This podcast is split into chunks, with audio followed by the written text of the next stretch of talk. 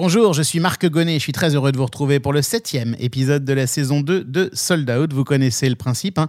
si elles sont ou s'ils sont dans l'ombre, dans la coulisse, et qu'ils rendent possible le spectacle, alors nous, bah, on allume la lumière, on leur tend notre micro, et elles ou ils nous intéressent. Aujourd'hui, on va, on va non pas tendre le micro à quelqu'un qui dirige une salle, un festival, un opéra, un théâtre, ou qui produit des, des shows, mais on va plutôt s'intéresser à un bureau de presse, à Cécile Legros, qui est attachée de presse indépendante, après l'avoir été d'ailleurs euh, au sein d'une grande entreprise comme la FNAC ou euh, dans un label. Et Cécile, elle travaille pour le Printemps de Bourges, pour FNAC Live, et puis elle travaille aussi pour euh, beaucoup d'artistes ou, de, ou de labels. Et donc, ben, c'est très intéressant parce qu'il y, y, a beaucoup d'auditeurs qui ont envie de rentrer par la presse, par les relations presse ou par la communication pour arriver très très près du spectacle. Et bien voilà, c'est pour vous cet épisode. Et puis évidemment, on va parler avec Cécile de la crise, puisqu'on parle souvent des, des, bureaux de presse et de tous les prestats des, des, producteurs comme des invisibles dans cette épidémie ou dans cette, cette pandémie qui n'en finit pas de durer. Voilà, donc tous ces sujets, ben, c'est pour le, cet épisode qui commence tout de suite. Est-ce que tout est prêt? Oui, monsieur le directeur. Bon, alors je vais faire commencer. On parle de trajectoire de vie, on parle de carrière, on parle de, de choses vécues par, euh, par des professionnels du spectacle vivant. Parfois, je me demande ce que je fous dans ce métier. On parle de spectacle, on parle de spectateur, on parle de producteur, on parle de billets vendus. On parle d'humain, non? Je peux vous dire que Johnny Hallyday au Stade de France à côté, c'est un Playmobil dans un évier. Hein Sold Out. Sold Out. Le podcast de Delight. Le podcast de Delight. Bonjour, je suis Cécile Legros et je suis la fondatrice d'un bureau de presse spécialisé dans les musiques et les actuels et la culture. Premier billet vendu Je dirais les concerts de Rachita et, de Noir Désir notamment puisque je travaillais chez Barclay et je m'occupais plus spécifiquement de toutes leurs tournées en local. Dernier billet vendu euh, Alors en ce moment c'est un peu compliqué mais euh, j'ai eu la chance de pouvoir avoir deux trois concerts depuis, euh, depuis le début du mois de septembre. Je dirais celui d'Émilie Loiseau avec ses spectacles autour de Louride au 104. Sold Out saison 2, épisode 7, avec Cécile Legros, attachée de presse indépendante au sein de son propre bureau de presse, enregistré dans les bureaux de Delight fin 2020. Bonjour Cécile. Bonjour Marc. Merci d'être dans Sold Out. Bah non, mais c'est moi qui te remercie euh, de me recevoir. On va essayer de comprendre ce métier euh, de l'ombre, euh, qui est, qu'on peut dire, attaché de presse, responsable de la presse pour le live. Ouais, c'est oui, c'est attaché de presse. et en l'occurrence, en effet, la plupart du temps, quand on travaille dans la musique et qu'on est attaché de presse d'artistes, on s'occupe notamment de tout ce qui est concert.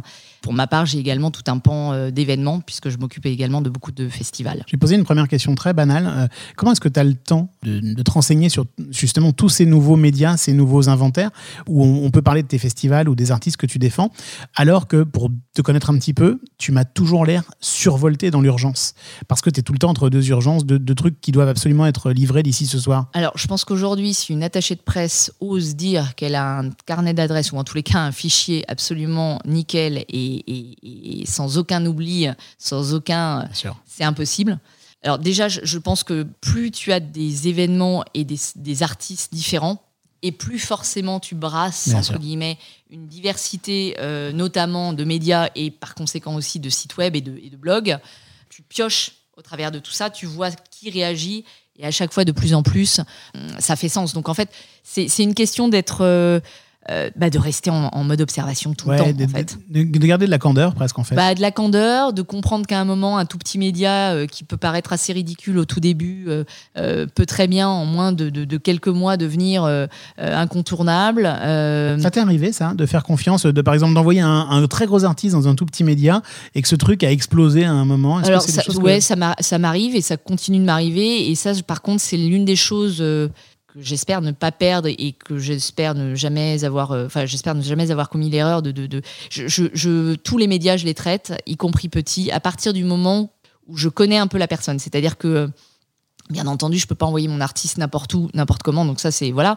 Mais quand je commence à avoir une première euh, prise de contact avec des gens et que je sens qu'il y, a, du fond derrière et il y a, il y a du sérieux, euh, si c'est un petit média mais que je considère comme étant intéressant, bien fait je, n'ai aucune raison de ne pas le traiter.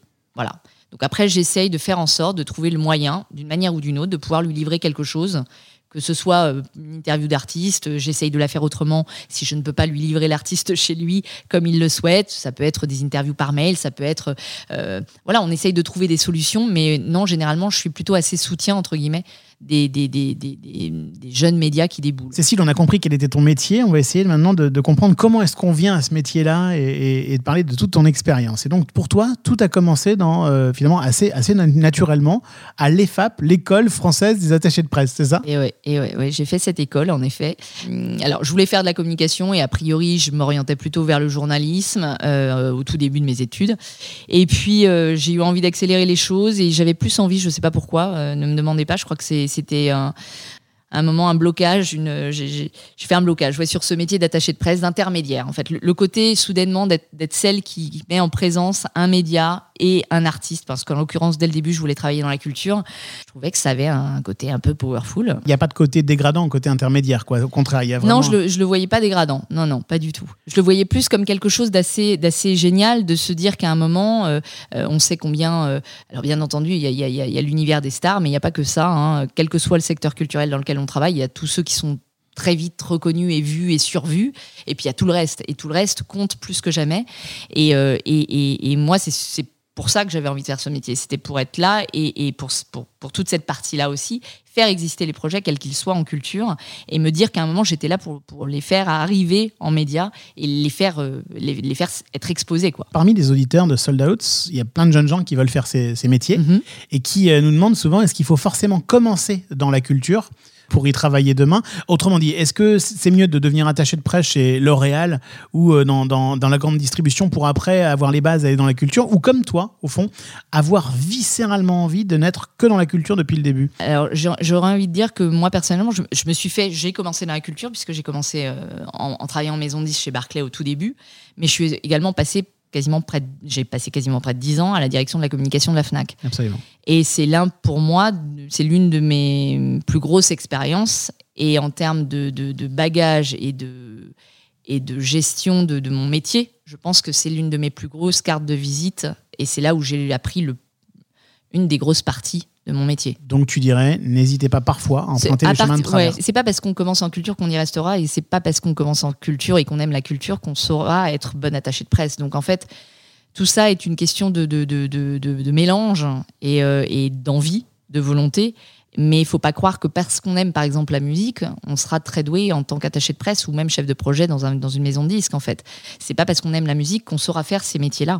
Donc à un moment, c'est euh, euh, on ne peut pas les faire si on n'aime pas la musique ou si on n'aime pas la culture pour agrandir le, le- spectre. Mais, euh, mais, mais, par contre, ça ne se fait pas sans avoir un minimum de, de, de- schéma et surtout de construction euh, professionnelle. Et après les FAP, alors tu es passé par euh, Barclay, un, un très gros label où, tu as évidemment fait tes classes, par euh, un syndicat d'édition phonographique, le SNEP, et puis tu es resté euh, 10 ans à la direction de la com de la FNAC, comme tu nous le disais, c'est vraiment là où, tu as appris plein de choses.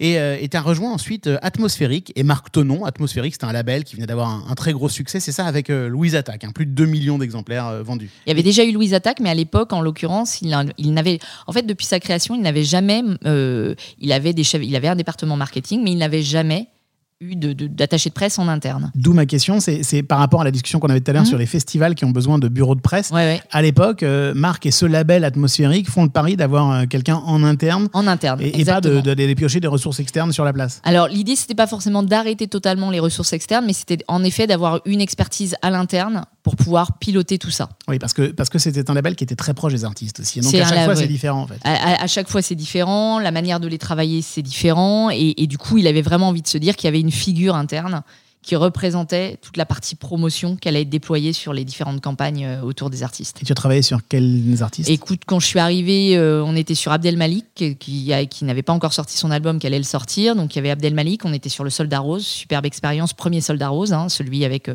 Vanessa Paradis, Alain Souchon. euh, Celui du Grand euh, Rex. celui du Grand Rex avec les deux représentants, enfin avec les représentations au Grand Rex et la captation à l'époque pour euh, France Télévisions. Et tu as travaillé aussi sur des signatures plus internationales hein, dans. Exactement, à l'époque, euh, sachant qu'on en avait peu quand même à l'international, autant Marc Tonon étant belge, on avait quelques signatures belges, euh, mais euh, on n'avait pas de signature purement internationale et encore moins euh, anglophone en l'occurrence. Et on a signé à l'époque Charlie Winston. Premier album qui a été un vrai carton à l'époque et qui a été vraiment une signature qui s'est fait en quelques mois, une rencontre humaine absolument géniale, humaine et artistique.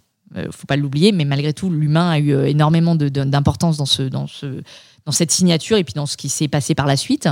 Euh, et oui, ça, ça a été une très très grande aventure humaine et Oui, parce qu'on parle d'un énorme tube. Hein, là, Ouais, bah, Like qui a été l'énorme tube et puis euh, une tournée absolument dingue qui s'est passée et deux ans de, de, de travail énorme euh, à ses côtés, quoi. Oui, c'est ça. Au début, essayer de faire éclore une pépite et puis après gérer le succès, gérer finalement presque la, les demandes d'interview partout. Complètement. Et puis, puis lui étant vraiment un, un mec de scène et adorant tourner, euh, n'y allant pas euh, par quatre chemins et donc euh, acceptant les dates, euh, étant sur la route quasiment non-stop et donc on a, en enchaînant euh, et ses dates en salle pour- en- sous son nom et puis toutes les dates de festival qu'on a pu faire quasiment euh, pendant euh, ouais, deux étés de suite. Quoi. Sold Out, Sold Out, le podcast de Delight. le podcast de Delight.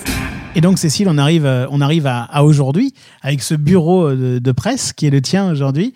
Euh, et, donc, bah, tu réconcilies un peu toutes tes vies parce que tu as, tu as bossé au début avec Atmosphérique, mais euh, tu, tu bosses aussi avec euh, la FNAC, avec FNAC Live. Complètement.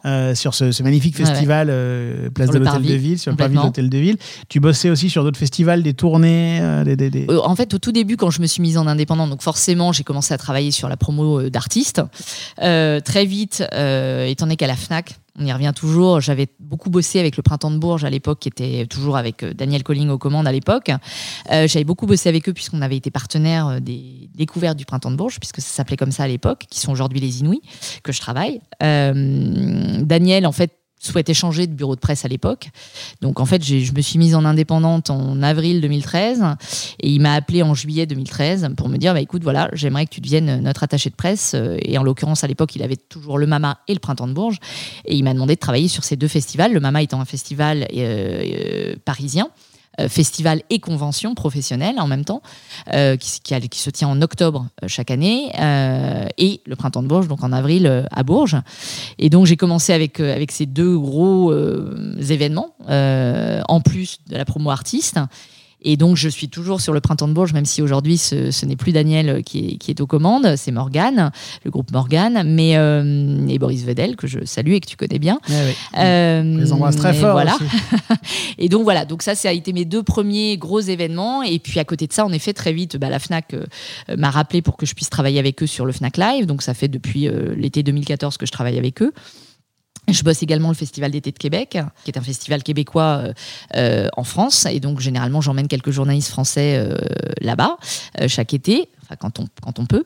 Je bosse également le Champs-Élysées Film Festival, qui est un festival de cinéma indépendant français et américain, et qui, depuis maintenant trois ans, a une programmation musicale indépendante. Donc, elle fait jouer tous les soirs un ou deux artistes indépendants, très talents très émergents pour les présenter euh, à à la fois un peu de public et également un public professionnel. Est-ce qu'on peut distinguer les projets live, les projets festivals, des autres projets que tu défends? Alors c'est différent en ce sens que l'humain n'est pas le même déjà, un événement reste un événement, même s'il y a des gens qui le font et aujourd'hui dans notre métier c'est quand même une passion de, de faire ce type de, de- de- de- d'événement. Enfin, monter un festival, euh, c'est, c'est, c'est- on sent tout le monde qui est passionné et qui est à 250% euh, dévolu Ouais, à la ça. chose. Donc c'est, c'est, Il y a le compte à rebours, quoi. il y a le compte à rebours, il y a, il y a la, il y a la volonté de faire euh, mieux que l'année précédente. Enfin, il y a vraiment une, une course à tout ça qui est, qui est- qui est pleine de passion. Et après, un artiste, bah, voilà, vous défendez euh, son bébé. hein. donc, euh, quand vous travaillez sur son album, moi, généralement, je travaille quand même un minimum les dates. Même quand je travaille pas la tournée, il y a des gens qui sont spécialisés, hein, qui ne font que la promotion tournée euh, de- des artistes. Moi, en l'occurrence, généralement, je suis pas dédiée juste à la promotion de la tournée. Je m'occupe des artistes, de la sortie de leur album, et généralement, je les accompagne sur, euh, sur les dates et en fonction. Parfois, quelqu'un nous rejoint pour travailler que la tournée, mais ça dépend énormément du, du succès de la chose, puisque les budgets sont pas extensibles en communication. Euh, mais voilà, je, travaille toujours quelques dates, euh, les, les principales, les dates parisiennes bien entendu, euh, parce que généralement ça va de pair avec, c'est souvent très proche de la sortie album, en tous les cas la première. Et puis, vous parliez des têtes raides, mais je travaille ég- également énormément de, talents émergents, que ce soit un team dub, du voyou, l'ombre, qui en est à son premier EP qu'on a sorti en septembre.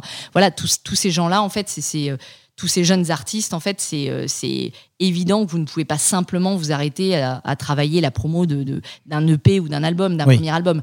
Vous êtes obligé de, de travailler la, la, la- la partie live, en fait. Est-ce que toi, dans, dans, dans tous ces mois-là qu'on est en train de vivre et qu'on a vécu, euh, tu as eu envie de faire ton travail différemment? Est-ce que tu vois des pistes différentes pour ce métier-là? Alors, des pistes différentes, c'est compliqué. Je pense qu'on on, on- on les a pas forcément encore, mais très clairement, le métier est en train de de- d'évoluer et on nous- nous a demandé. Alors, ce qui est, ce qui est marrant, c'est que les attachés de presse, je pense qu'on est l'un des, l'un des rôles autour des artistes notamment et même autour des événements, l'un des, piliers en fait. C'est-à-dire qu'on a, on n'a jamais arrêté de travailler. C'est-à-dire qu'on a toujours eu à communiquer, euh, que ce soit pour des mauvaises nouvelles de type annulation, euh, trouver des solutions pour essayer de, faire exister malgré tout l'événement ou euh, la sortie d'un album ou d'un EP malgré la crise sanitaire, l'empêchement complet, c'est-à-dire pas de date, de concert, peu de promos, puisque mine de rien, pendant qu'on était confinés, il faut pas oublier que côté médias, notamment radio ou télé, ben, euh, tout ce qui était la partie live euh, était quand même très réduite, voire, euh, voire nulle. Donc on a trouvé des solutions, on a essayé de faire exister nos artistes quand certains étaient suffisamment avaient de l'idée et s'enregistraient dans un jardin, dans, dans leur salon ou n'importe, ben, on essayait de faire exister les vidéos au travers de, bah, de nos liens avec des sites web avec lesquels on travaille au quotidien pour voir si par hasard on pouvait les mettre en avant. On a retenu euh, la demande de certains médias euh, de, de- de- de faire des lives euh, à la maison. Euh, Il y a un festival qui s'est monté qui était le festival euh, à la maison euh, qui, était, qui était super et moi j'ai placé quasiment cinq artistes. Donc ça s'est jamais arrêté pendant cette période. Non, mais est-ce que ça t'a donné envie de faire le boulot différemment? Je prends un simple exemple. Toi, ton Ouais. boulot, c'est d'être tous les soirs dans un, deux, trois, quatre Mhm. soirées, salle de spectacle, t'es tout le temps partout. Mhm. Et là, il se passe rien. Et pourtant, tu as quand même des retombées presse. Bien sûr. Est-ce que du coup, tu te dis que quand tout ça va reprendre, euh, parce qu'on a tous très envie Ouais. que ça reprenne, est-ce qu'on va toujours te voir dans 2, 3, 4, 5 salles de spectacle, euh, dans, euh, dans plein de rendez-vous différents? Est-ce que ça va bouger, changer ça Je sais pas comment ça va reprendre en fait. Et je crois qu'on en est tous là, c'est-à-dire que euh, cette crise durant, je pense qu'on n'aurait jamais, je pense qu'on s'en serait parlé tous les deux il y, a, il y a quatre mois, on se serait jamais imaginé qu'on en est encore à ne pas pouvoir sortir le soir, à ne pas pouvoir avoir des vies comme on a pu les avoir jusque-là. Avec une, une crise qui est entre guillemets en train de, se- de perdurer, mais sans avoir de date de fin. Donc en fait, je, pense que déjà il y a des habitudes et des, euh, des habitudes de vie qui sont en train de se prendre. Donc, euh, tout comme on, a pris l'habitude de, faire des réunions en Zoom ou en Teams, euh, ben, on a pris l'habitude de pas forcément sortir tous les soirs. Alors moi, c'est une grosse inquiétude que j'ai. Parce que je, même si on voit les offres de, de, de, de, streaming en de live en streaming pardon payantes, moi je ne conçois pas le live qu'au travers d'un écran. Je ne peux pas me résoudre à ça. Euh, mais néanmoins, je pense que ça va laisser des, mer- des marques. Ça, je ne vois pas comment ça ne pourrait ne pas en laisser. Euh, après, je pense qu'il va falloir faire énormément de... de- de- euh, il va falloir reprendre les choses avec énormément de niaque et de, et de, et de cœur. Alors, du côté des artistes, euh, je sais que Ouais. ça, de ce côté-là, aura- tout le monde va courir pour pouvoir avoir sa date en salle. Il n'y a pas de souci. Les salles, toutes celles qui vont pouvoir rouvrir, je pense qu'elles seront ravies de le faire. Enfin, il va y avoir une, une véritable soif de ça. Il n'y a aucun problème du côté de, de- de- de- de- des professionnels et, et des artistes, ça c'est évident. Après, euh, nous de notre côté, je pense que côté communication et notamment euh, côté en tous les cas de ce que pourront faire les attachés presse, je pense qu'il va falloir faire savoir tout ça et surtout redonner envie aux gens de sortir. Parce que au niveau du public, euh, si nous, ça nous a côté professionnel, ça nous a fait des vacances de temps en temps. C'est vrai que moi, ça m'est jamais arrivé de passer autant de temps à ne, pas avoir de choses à faire le soir. Enfin, ça ne m'est jamais arrivé depuis quasiment plus de 20 ans. Euh, bah, je, pense que côté public, en fait, entre la, peur qui, euh, s'insinue un peu dans toutes nos vies, euh, euh, le côté anxiogène d'un virus, de quelque chose d'un peu, euh, faut pas, faut pas se réunir, euh, faut être dans la distanciation, voilà. Je pense que même quand demain on va nous l'autoriser, bien entendu, il y a plein de gens qui vont, qui vont courir un peu partout, mais de là à acheter des billets et aller dans des salles de concert, aller voilà, voilà. Donc ça là-dessus, il va falloir qu'on travaille nous. Euh, et sur l'offre et sur la manière de la, de, de la valoriser, en tout cas de la rendre au- le plus, le plus, le plus sexy et la plus euh, la- Rassurante. la, plus rassurante aussi.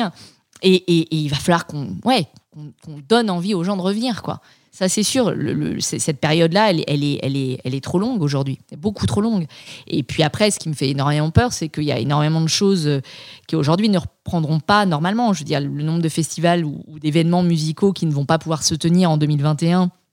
euh, parce qu'ils n'auront plus, ils n'auront pas eu les, les reins assez solides, parce que parce qu'il y a aussi beaucoup de partenaires privés et même publics qui ne pourront pas suivre, parce que euh, ou qui retireront leurs subventions. Voilà, je, pense qu'en fait le- voilà, les dommages sont là. C'est, il va- on on peut pas se dire qu'il n'y en aura aucun. On n'a pas, on n'a pas juste appuyé sur pause. Et malgré tout, pour toi, l'envie, elle est vraiment toujours là et même encore plus forte Ah bah l'envie, elle est toujours là et elle est même encore plus forte et elle est, elle est même de, défendre, euh, en tous les cas pour ma partie, euh, le métier qu'on fait, euh, qui aujourd'hui est un peu oublié parfois de et de la filière. Alors on dit souvent qu'on est est des invisibles entre guillemets, on travaille dans l'ombre et aujourd'hui on est quand même assez nombreuses à travailler en indépendante dans le domaine de la de la musique. Et je pense qu'on est on est un maillon assez important de la diversité. Et il faudrait pas que dans, au, fil des mois qui passent euh, de cette crise, euh, on passe, euh, on, on- perde des gens en, en chemin, quoi. Euh, et ça, c'est une des, des- un des combats que, que j'ai en ce moment. Euh, on a monté un syndicat spécialement pour, pour fédérer et rassembler euh, cette corporation et essayer de se défendre et essayer de faire entendre au ministère à un moment qu'on a aussi besoin d'aide, puisqu'aujourd'hui, on ne, on- pour la plupart, on est tout en indépendante et on n'a absolument aucun, aucune subvention, aucune aide depuis, euh, depuis euh, quelques mois. C'est ce qu'on a essayé de faire dans Sold Out, c'est mettre cette. euh, cette Non, non, mais et merci, merci encore à toi. Et puis c'est important, mais je pense que c'est un métier, on, on a trop souvent oublié en fait que, que, que c'était bien aussi d'en parler. Et euh, j'invite aussi, y a- y a- là aujourd'hui, ce que je fais là, à la rigueur, en créant même ce syndicat et puis en parlant de ce métier, c'est aussi pour les plus jeunes, c'est-à-dire que ceux qui arrivent ne soient pas, entre guillemets, dégoûtés de cette situation. Pour toi, les plus jeunes qui veulent faire ce métier-là, ils s'accrochent et il faut qu'ils continuent à le faire. Bah, il faut qu'ils continuent parce qu'on Ouais. va avoir besoin. Et puis la musique, elle va pas s'arrêter demain. Et puis ni les événements musicaux, euh, ni les événements culturels. Et, euh, et quand bien même il va forcément y avoir euh, des dommages collatéraux, quand bien même ça va être compliqué de reprendre, quand bien même euh, rien n'est rose, ça c'est évident. Je ne peux pas dire qu'aujourd'hui euh, tout, va bien, mais en tous les cas, il va falloir qu'on ait euh, de la puissance de, Je déteste ce mot de, se réinventer parce qu'à un moment, on n'a pas, pas attendu déjà que, que quelqu'un nous le, signifie au gouvernement pour, pour le faire. Je pense qu'on a tous essayé de, malgré cette crise, de, trouver des alternatives, d'essayer de défendre nos artistes coûte que coûte, d'essayer de les faire jouer. Enfin, voilà, je pense que personne n'a perdu de temps et s'est enfermé chez soi en attendant que ça passe. Mais en tous les cas, on va avoir besoin de sang neuf, on va avoir besoin de réflexion, on va avoir besoin d'envie et de passion. Et que, euh, et que nous, on l'a. Mais voilà, on a besoin aussi que. Moi, j'ai besoin, entre les gars, de transmettre tout ça à des plus jeunes, de me dire qu'à un moment ou à un autre, euh, ben, mon métier, il va continuer à exister, même quand moi, j'aurai plus envie de le faire ou quand je le ferai plus. Euh, ce qui peut arriver aussi, à un moment ou à un autre. Et je pense qu'à un moment, on a besoin de, de, de, de- ouais, de nourrir ce terreau-là pour faire en sorte que des jeunes aient envie de le faire, malgré la, la situation qui est, oui, en, en l'occurrence, assez compliquée. Mais en tous les cas, la culture a besoin d'avoir des gens qui ont envie de se battre pour elle. Et là, plus que jamais, on a besoin de ça. Et l'envie est toujours plus forte que la peur. Exactement. Et puis la peur, faut l'oublier parce que les autres secteurs sont pas mieux. Et puis, euh, en tous les cas, dans le nôtre, il y a une chose qui est sûre, c'est que on sait pourquoi on le fait. Et tu nous l'as bien montré aujourd'hui. Merci beaucoup, Cécile Merci à toi, Marc. À bientôt. À très bientôt.